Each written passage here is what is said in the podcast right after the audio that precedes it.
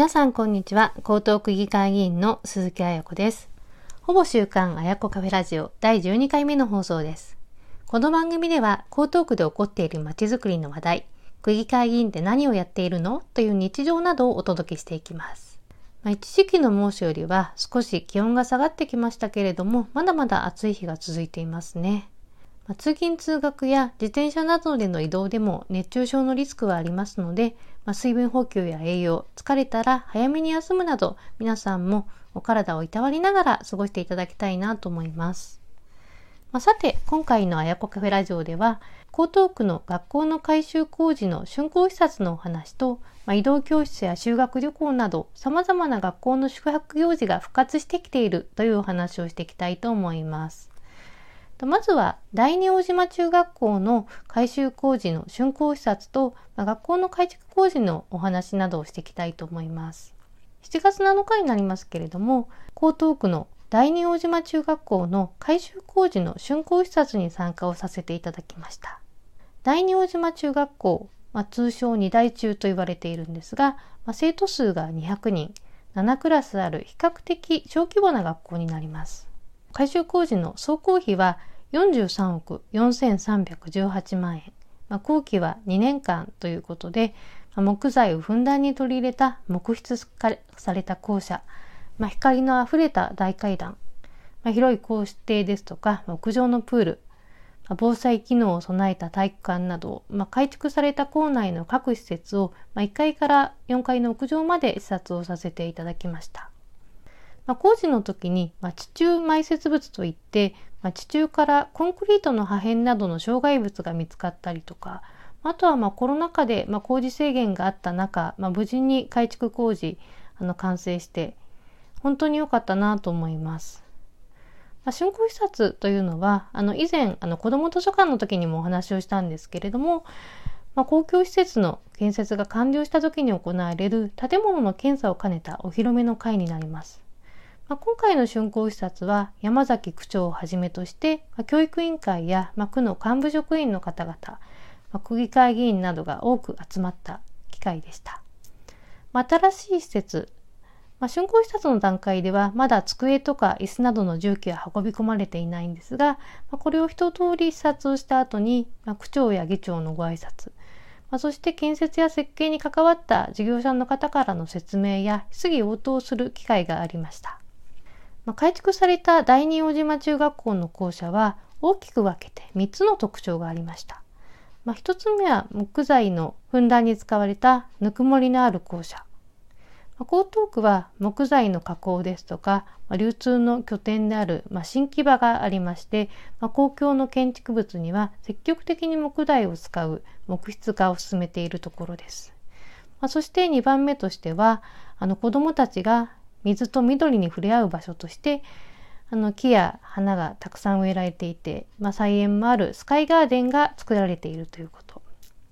まあ、そして3点目は防災施設となる施設整備がしっかりされているということがありました、まあ、区立の学校は、まあ、災害時の避難所としてあの防災拠点ということで使用されるんですけれども、まあ、体育館には防災倉庫の他に、まあ、帰宅困難の生徒のための倉庫というものがあって、まあ、これは初めての取り組みだそうですけれども、まあ、防災拠点としてもしっかり整備をされていました。ま、これらの特徴はその改築にあたって行われたワークショップで出た意見でもあるんですが、まあ、それを設計に反映した素晴らしい校舎と言えると思います。まあ、江東区では学校の改築工事をする際に、まあ、地域に開かれた学校づくりをしていくために、まあ、生徒、教職員の方々や PTA、地域の住民代表の方々が集まってあの学校の改築に対して、まあ、思いや声を、ま、新しいその学校に反映させていくということを目的にして、まあ、改築ワークショップというのを実施をして、まあ、それを基本設計に取り入れていくという取り組みをしています。まあ、これは2013年に竣工した第二亀戸中学校以降、まあ、江東区の学校の改築では5例目となっています。学校の改築の際にワークショップを実施するのは、まあ、すごいいい取り組みだと思います。まあ、校舎を改築する間、まあ、第二大島中学校の生徒さんは、まあ、令和2年から同じ大島にある仮校舎で学校生活を送っていました。まあ、修学旅行ですとか、まあ、移動教室などの行事も復活をして、今月末には新校舎に移るということで、まあ、活気が出てきているという校長先生のお話もありました。まあ、江東区には小学校が46校、義務教育学校も含めた中学校が24校あります。学校施設の整備については、まあ、児童数、生徒数の増加に合わせて、まあ、校舎の増築を行うとともに、まあ、江東区区立小中学校の改築改修に関する基本的な考え方というものに基づいて、まあ、校舎の改築ですとか、まあ、長寿命化の改修というのを計画的に進めています。まあ、今後の江東区の学校の改築改修なども予定をされているんですけれども、まあ、今年度については第二大島小学校があの改築工事を実施すること、まあ、そして、まあ、深川第二中学校や元加賀小学校など複数の学校では改修工事が予定をされています。私が委員をしている、まあ、区議会の企画総務委員会、まあ、6月の委員会でその契約案件が審査をされて、まあ、本会議でも可決をされたところになります。今回の竣工視察では、その江東区の学校施設についても、まあ、計画的に改修をされている。まあ、地域の声を取り入れながら新たに生まれ変わっているということが、まあ、実感をすることができました。まあ、そして、まあ、区立の小学校、中学校は、まあ、修学旅行、まあ、移動教室のシーズンだよということもお話ししていきたいなと思います。まあ、第二大島中学校の校長先生もご挨拶の時にお話をしてきたんですけれども、まあ、江東区の区立の小中学校では今が移動教室のシーズンになっています。移動教室は小学校の6年生と中学の2年生が対象になっているんですが、まあ、一昨年はコロナの影響で、まあ、中止を余儀なくされてまして、まあ、去年は、まあ、緊急事態宣言の影響で、まあ、実施時期を遅らせたり、まあ、日数を1泊2日に短縮するなど、まあ、なんとか実施をされていた状況でした。まあ、今年になってからは、その通常の予定通り、まあ、5月から10月にかけて実施することになっていて、まあ、今のところは感染対策をしながら、まあ、計画的に、計画通りに実施をできているということでした。まあ、そして、まあ、修学旅行についても、あの小学校の6年生は日光、中学の3年生は、まあ、京都、奈良などに行っているんですが、まあ、今年は、まあ、区内の小中学校で、まあ、計画的に行われているということでした。まあ、本当にあの戻ってきてよかったなというふうに思ってます。まあ、移動教室や修学旅行などの、まあ、宿泊行事というのは本当に学校以外の場所で、まあ、子どもたちが、まあ、自分たちで計画を立てたりとか、まあ、事前学習をしたり